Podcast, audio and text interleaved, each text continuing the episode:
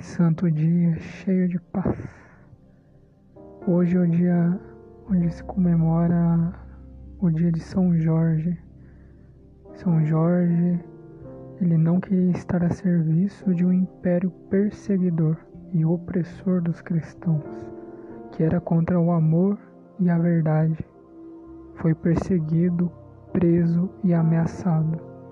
Tudo isso com o objetivo de fazê-lo renunciar ao seu amor por Jesus Cristo. São Jorge, por fim, renunciou à própria vida e acabou sendo martirizado. Ele viveu sob o senhorio de Jesus Cristo e testemunhou o amor a Deus e ao próximo. Que Ele interceda para que sejamos verdadeiros guerreiros do amor. São Jorge, rogai.